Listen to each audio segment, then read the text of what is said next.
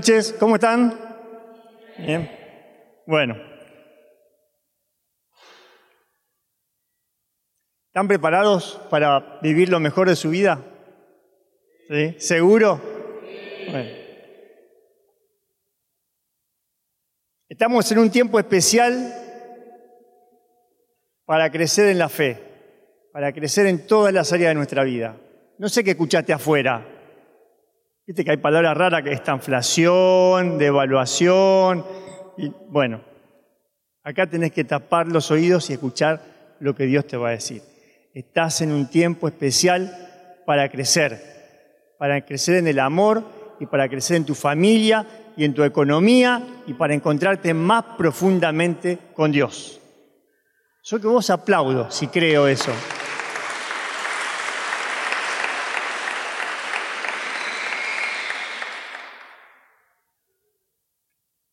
Sé que hay desiertos, todos sabemos que hay desiertos. Sabemos que hay momentos difíciles, que las cosas no salen, que como a la viuda de Zareta, como nos predicaba recién Andrea, se le está por terminar la harina. Pero Dios no hizo el desierto para que vos te quedaras en ese lugar y te murieras ahí, sino para que lo atravesaras, para que salieras de la dificultad y estés en un lugar mejor. Para eso es el desierto, para eso son las dificultades. Dice Jesús, carga tu cruz y sígueme. Vamos, ¿eh? porque no es que tenemos que enamorarnos y estar en un lugar donde las cosas nos van a salir mal. No estás predestinado, ni, ni Dios te ha llamado a que estés parado en medio del desierto. Es un lugar donde atravesamos, aprendemos y salimos adelante. Jesús estuvo en el desierto. 40 días, 40 noches. Y fue tentado y salió del desierto y empezó a predicar y empezó su vida pública en ese lugar. ¿Y quién lo llevó al desierto? Dice la palabra en Mateo 4.1 que el Espíritu lo llevó al desierto. Hay que atravesarlo. Hay momentos de nuestra vida donde tenemos que atravesar dificultades. Viste que todos sentimos un cierto rechazo al desierto. ¿eh? Es un lugar de escasez, es un lugar de incomodidad, hay que esforzarse, es un lugar exigente. Em, no es el lugar que más cómodo nos pone. Yo al menos eh, lucho bastante con quejarme. ¿eh? ¿Por qué estoy acá? ¿Por qué me sale así? Eh, enojarme. Si te enojas con Dios, yo te puedo dar clases. Este, es lícito enojarse con Dios, hablarlo con Él, es lo que te sale, pero la queja y el enojo de por sí no nos va a ayudar en esta situación. Eh, ¿Viste cuando llegás al desierto como un turista que viene paseando y se le terminó la nafta en la mitad del desierto? Así nos sentimos a veces, en un lugar así, donde no estoy ni preparado, ni pensaba, ni venía, y, no, era, esto, y quiero que me devuelvan la plata del viaje porque no era lo mío quiero que me devuelvan la plata, quiero quejarme con el dueño del, turismo y, me enojo porque aparte no hay, hay mucho sol y hace mucho calor, pero, pero si en vez de estar como turistas, te sentás como un tuareg que vive en el desierto y sabe cómo atravesarlo, sabe las horas, sabe el tiempo, sabe las herramientas, y ahora los tuareg están, no están muy de moda, pero si sos este, un corredor de ultramaratones que atraviesa el desierto, que sabe las condiciones, que está alimentado de cierta manera, que está entrenado de cierta manera, que sabe lo que le va a pasar, que no se asusta del calor, que no se asusta del cansancio, sino que sabe que es un momento que va a pasar y va a llegar a la meta del otro lado. En ese momento el desierto se hace tu amigo, porque sabes que vas a pasar, que lo vas a atravesar, que no es tu destino, que es un lugar que te va a fortalecer. Que a la escasez vas a descubrir qué es lo que de verdad importa, qué es lo que vale. Que con la incomodidad vas a aprender a adaptarte, vas a aprender a, crecer, vas a tener nuevas ideas cuando requiera esfuerzo, te vas a adiestrar, vas a aparecer habilidades que no te conocías. Y que en la exigencia vas a mejorar, vas a ser eh, alguien mejor. ¿Eh? Lo hemos contado acá cantidad de veces, el pueblo de Egipto que sale siendo esclavo y cruza el Jordán preparándose como un pueblo de guerreros que, sale de Egipto llorando y cruza el Jordán como un pueblo de adoradores que podía adorar hasta que se cayeran los muros de Jericó. El desierto es ese momento en que te prepara. No es tu lugar para que te detengas, es un lugar para crecer. Es un lugar para encontrar lo mejor de vos. Dios te quiere levantado, Dios te quiere bien. Y no tenés que escuchar a nadie que te diga que las cosas no te van a salir. Porque de estos lugares se sale de la mano de Dios. Te voy a hacer una oración que sale exactamente de la puerta de mi heladera. Tiene más o menos dos meses. Me la dictó así el Señor. Dice así. Dice, después si querés la hacemos juntos. No soy un pobrecito. El ángel de Dios me acompaña. El desierto es mi amigo porque lo mejor de mi vida va a salir de ese lugar. El futuro es mi amigo porque Dios está conmigo y porque soy en Él un creador de futuros. De los lugares difíciles se sale. No estás un lugar ahí para quedarte detenido, sino para salir adelante. No voy a morir en el desierto. Decilo, a ver. No voy a morir en el desierto. Dios tiene un destino de gloria para mi vida y lo tenés que sacar adelante. Hace unos días atrás hablábamos con mis hijos que ya tienen 20, 19 años y le contábamos eh, nuestras historias de desierto. ¿eh? Le contábamos este, nada, la cantidad de veces que, vivíamos en una casita muy chiquita, muy chiquita, muy chiquita. Uno entraba y el otro tenía que salir. Este, y aparte se llovía. Y aparte este, teníamos problemas económicos y se nos rompían los autos y perdíamos las llaves y nos llevaba el auto de corralón todo complicado, todo difícil, todo muy difícil. Pero teníamos esto firme, buscábamos a Dios con alma y vida. Y siempre me acuerdo de esos momentos donde nos levantábamos con Susana y, nos íbamos a orar eh, a la ventana, que era donde dormían los chicos, donde así cocinábamos y hacíamos todo junto ahí adentro. Y orábamos en un super silencio para que ninguno se departara. Y ahí estábamos, orando y orando y sabiendo que ese no era nuestro lugar. Que Dios tenía algo preparado para nosotros, algo mejor. Y en ese crecer y crecer y, ver qué, pasaba, Señor, y leer con tu palabra, a ver qué era lo que no estábamos haciendo en el orden de Dios, qué era lo que podíamos mejorar, hablar en fe, eh, eh, crecer en santidad, crecer en amor, crecer en, ideas creativas, salir de, de la queja, de la incomodidad, de todo eso que nos pasa a veces en medio del desierto, y Dios nos fue sacando de todos esos lugares. Como contaba Andrea. A veces en el desierto estás en ese lugar que parece que no hay salida y solo ves calor y sol, tranquilo. Porque es una parte del viaje y vas a salir de ese lugar. Decía Muhammad Ali cuando le preguntaban si se cansaba cuando corría. Decía, sí, me canso cuando corro pero aprendí a correr cansado. Forma parte del viaje, crecer. Jesús era un maestro de desiertos. Jesús sabía atravesarlos. Él sabía cómo salir de un lugar difícil.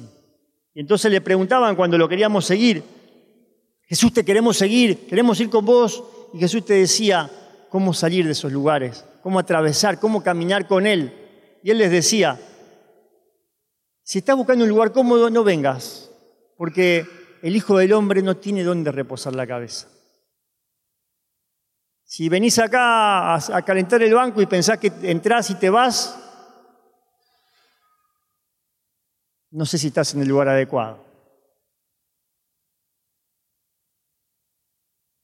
Decían, Jesús, después cuando, cuando tenga tiempo, que me despida de mi familia, te voy a seguir. No, no, ahora. Ahora es el tiempo, no mañana, no después, no cuando tenga trabajo, no, ahora. Ahora es el momento. La viuda de Zareta que nos decía Andrea, mira si le hubiera dicho al hombre, no, no, ¿cómo yo hoy después te doy? No, este es el tiempo, ahora. Jesús les decía, no vine a traer paz como la del mundo, yo vine a que esté el esposo contra la esposa, el hijo contra la hija, contra la madre, y vino a mover las cosas. Desierto es que vos salgas de ese lugar, no podés quedarte igual si querés salir del desierto. Tenés que atravesarlo, cambiar, ¿qué tengo que hacer? A veces venimos con una mochila grande, ¿no? Pensando que lo que me pasó ayer me va a volver a pasar hoy, me va a volver a pasar mañana, y miramos todo igual, todo de la misma manera. Y en el desierto es el lugar donde podemos crecer. Donde Dios te dice, si vos me mirás a mí, si te dejás modelar, yo no te voy a dejar en ese lugar. René nos predicaba la semana pasada de, la situación cuando se quedaron sin agua en medio del desierto. Y el agua que llegó, ¿cómo estaba? Estaba insalubre. ¿Y qué hicieron? Lo que hacemos todos, nos quejamos. En vez de orar al Señor y decirle, Señor, ¿qué tengo que hacer? Él te da la revelación. Pero no tenés que, que, pelearte con esa situación, sino tenés que tomar tu cruz. Tomar tu cruz, ¿qué quiere decir? No que te vas a quedar en ese lugar, es que no te quedes llorando. Atravesar la situación, salir adelante. A veces no vamos al médico porque tenemos miedo de lo que nos va a decir. Y a veces este, eh, no nos sanamos porque tenemos miedo de que vamos a hacer como tenga salud. Entonces prefiero estar enfermo porque así soy el enfermo, porque no quiero enfrentar las dificultades. Prefiero enfermarme que perdonar. Prefiero, eh, no sé, vivir situaciones terribles por no hablar lo que me pasa por no enfrentar las dificultades. El que, el que, no me ama a mí, dice el Señor, más que a su hijo, más que a su padre, más que a su madre, no es digno de mí. Dios primero. Dios primero. No, no puedo hacerlo porque mi hijo, porque mi papá, porque mi esposo. No, Dios primero. Dios primero. Dice San Pablo en Filipenses 4:12. Estoy hecho a todo. Estoy entrenado para todo, para la escasez y para la abundancia. Si vos ves la vida de San Pablo, era un hombre con forma de corazón de Dios. Su vida era un sub y baja. Comía con el rey, con el príncipe, con los notables y al día siguiente estaba caminando en medio del desierto con frío, con sol, lo acechaban los malhechores, un día lo querían echar, otro día lo levantaban arriba. ¿Cuál era su firmeza? Él era un hombre de Dios, viajaba liviano. El Señor es mi pastor, nada me falta. ¿A dónde vamos? ¿Qué es lo importante? Señor, revélanos tu presencia.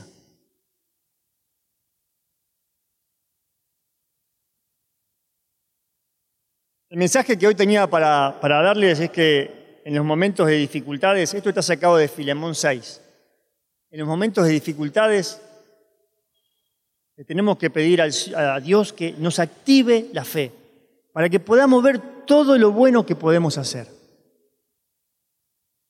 A veces pensamos que no tenemos nada bueno para dar. Levanta tu mano y decí, tengo cosas buenas para dar. Dios me va a dar cosas buenas para dar. Dios me ha creado para hacer una solución, para, para mover a mi alrededor la situación y dar lo bueno. Vamos a dar. Este es un tiempo de dar. Sé que parece que como la viuda no es el momento de dar, es el momento de dar. Es el momento de dar. ¿Cómo salir de las situaciones difíciles? Difíciles dando, dándole la gloria a Dios, dándole tu tiempo a Dios, orando, mirándolo, buscándolo y dándole a los demás. Siempre dando. Dice el Papa Francisco, en este tiempo, insiste cada vez más en esto, en servir y en adorar. No podemos servir si no adoramos. Si no oramos, si no buscamos de Dios, no tenemos nada para dar. Vamos a estar nosotros adelante. Encerrados en ese lugar. Me acuerdo siempre que de dos momentos importantes en nuestras vidas con Susana, em, donde lo económico parecía no funcionar y estuvimos orando mucho tiempo. Y, hubo dos oraciones muy fuertes. Me acuerdo una, estaba en el Santísimo eh, el Señor me dice, yo soy abogado, ¿no? Que estaba litigando en aquella época, ahora ya no litigo más. Y el Señor me dice, una empresa de limpieza. Me acuerdo, estaba en San Francisco Solano. Iba a orar ahí todas las mañanas a pedirle a Dios que me ayudara y que me guiara. Y estaba ahí. Yo dije, Señor, una empresa de limpieza. Yo no sé nada de empresa de limpieza. Empresa de limpieza. Tres veces me dijo. Y a la tercera dije, bueno, a ver, te voy a tomar en serio, a ver, cómo sería una empresa de limpieza. Y me di cuenta que no era imposible, que podía funcionar. Ahí arrancó, arrancó con fe nada más. Y empezó con muy poquito, con muy poquito, y fue creciendo y creciendo y creciendo hasta ser una empresa firme hoy. Y lo mismo cuando en medio de, la dificultad empezamos a administrar consorcios y la idea surgió como una cosa rara que se llamaba el SAP, que era el Servicio de Apoyo a la Propiedad Horizontal, y compramos un montón, gastamos la plata que teníamos en, publicidad, confiando en que Dios nos había dado esa idea, y no funcionó, pero los consorcios sí funcionaron y hoy vivimos de eso grandemente y estamos re bendecidos y bendecimos un montón de gente. En este momento de tu desierto, si lo estás atravesando, Dios te va a revelar. Si lo mirás, míralo a Él. El Espíritu está con vos. El ángel te acompaña. No, no te despegues del ángel. Confía, Él está al lado tuyo, está delante tuyo. El futuro, si confías en Dios, está en tus manos. Está en tus manos.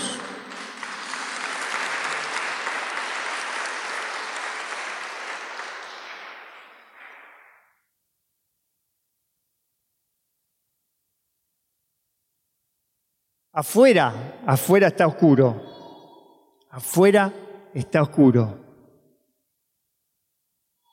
Pero levántate y brilla, porque el Señor está sobre ti y su gloria te ilumina.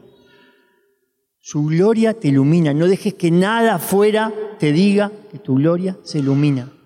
Tu gloria, la gloria de Dios cae sobre vos. Y la gente que está alrededor en medio de la oscuridad va a decir, ¿qué le pasa a esta gente? Nos acordábamos con Susana que nos decían, les admiro la tranquilidad. Y nos pasaba de todo. Y llegábamos con el auto destruido a la casa, bajando de, un, de la grúa, y llegábamos con paz. Adentro veníamos como con los engranajes medio, viste que. Pero afuera funcionábamos en paz, porque confiábamos en Dios. De verdad, sabíamos que al final del túnel estaba Dios y había bendición. Y ahí íbamos, con los dientes apretados, adorando al Señor, bendiciéndolo, porque a veces pensamos que, que, que, la vida de los santos y cuando estamos todos acá y levantamos las manos y contamos el testimonio, Charlie contaba la semana pasada que recibió la empresa, pero Bruno lo mismo, eh, Bruno, eh, el, esposo de Melina, pero cuando vos conocés las historias sabés que, que, es orar y es levantarse y volver a caerse y levantarse otra vez y levantarse todas las veces que haga falta y no dejar de luchar. Y que la fe funcione así, dejar que Dios sople tu fe, que, te inunde, que, lo que viene afuera no te caiga, cuando llega el certificado del médico y te dice, no, salió mal otra vez, no importa, lo tiro y creo que voy a ser sano. Y te dicen que, que no alcanza, no importa, va a alcanzar, porque Dios lo dice. Tienes fe, confía porque Dios está al lado tuyo. Dios no te deja. Año 2001, me casé. Me casé, buen año para casarse. Me casé en diciembre. No, me casé en, abril. Y yo venía entusiasmado con mi primer Navidad a comprar el arbolito y, todo. Entonces llegué al viernes, porque cobrábamos los viernes, y llego, no sé si era el, 20, una cosa así, o los primeros días de diciembre, y le digo a Susana, no me pagaron. Y el país estaba, si yo mal no recuerdo, bastante peor que ahora no me pagaron. Y a la semana siguiente me pagaron con unos papelitos que no cobraban nada. Tampoco me pagaron. Y no había arbolito. Y, yo tenía una, ilusión con eso y le dije al Señor, bueno Señor, si vos querés que no haya arbolito, no hay arbolito.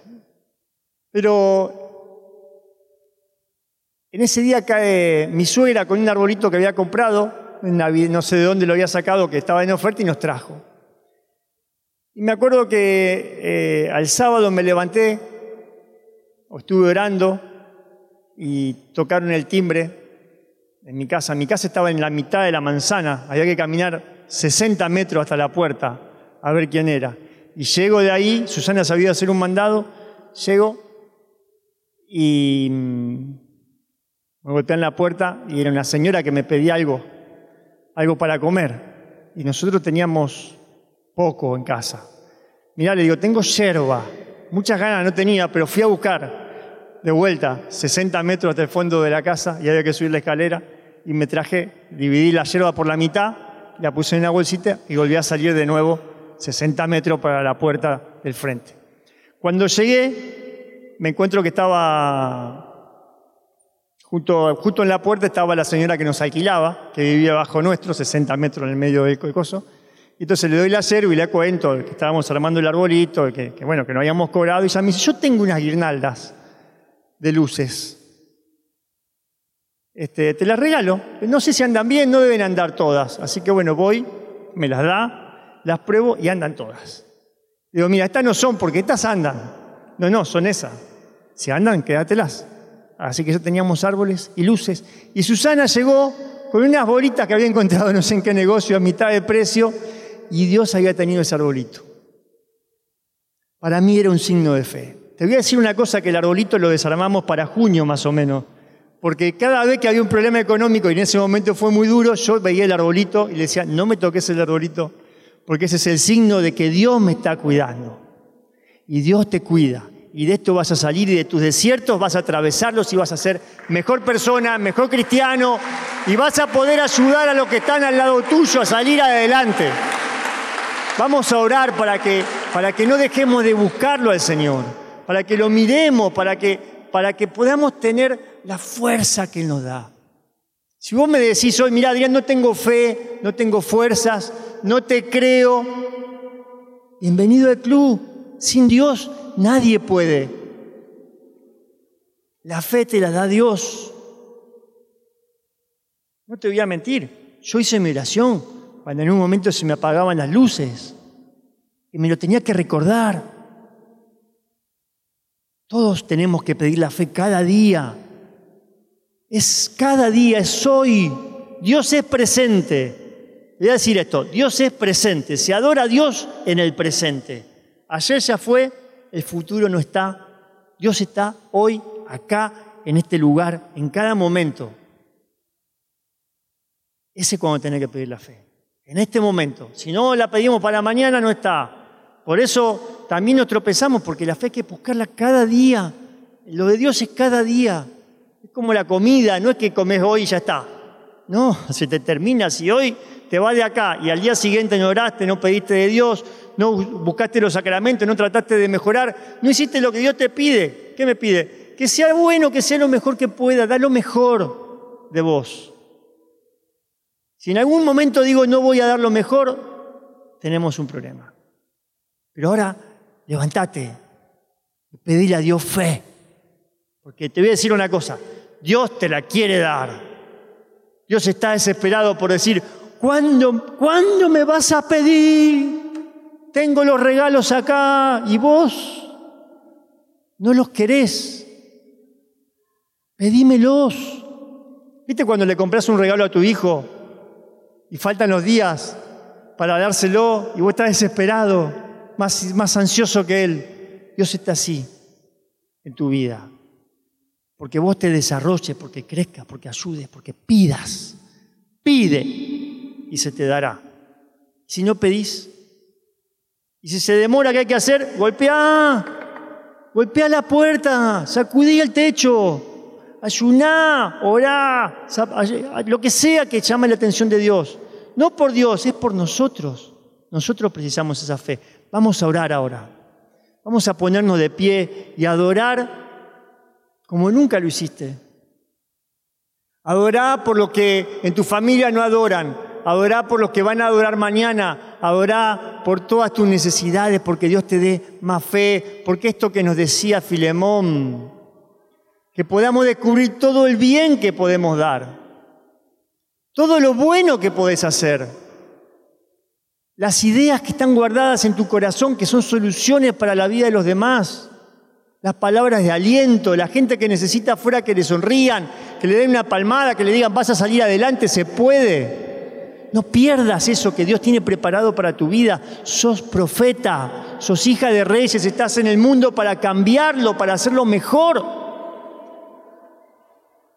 Estás acá porque Dios te soñó y te pensó desde, desde siempre. Te diseñó para que tuvieras una solución para alguien a tu alrededor, para gente que tal vez ni conoces, para que prediques, para que lleves la palabra, para que tu mano sea impuesta sobre alguien y sea sanado. Vamos a orar.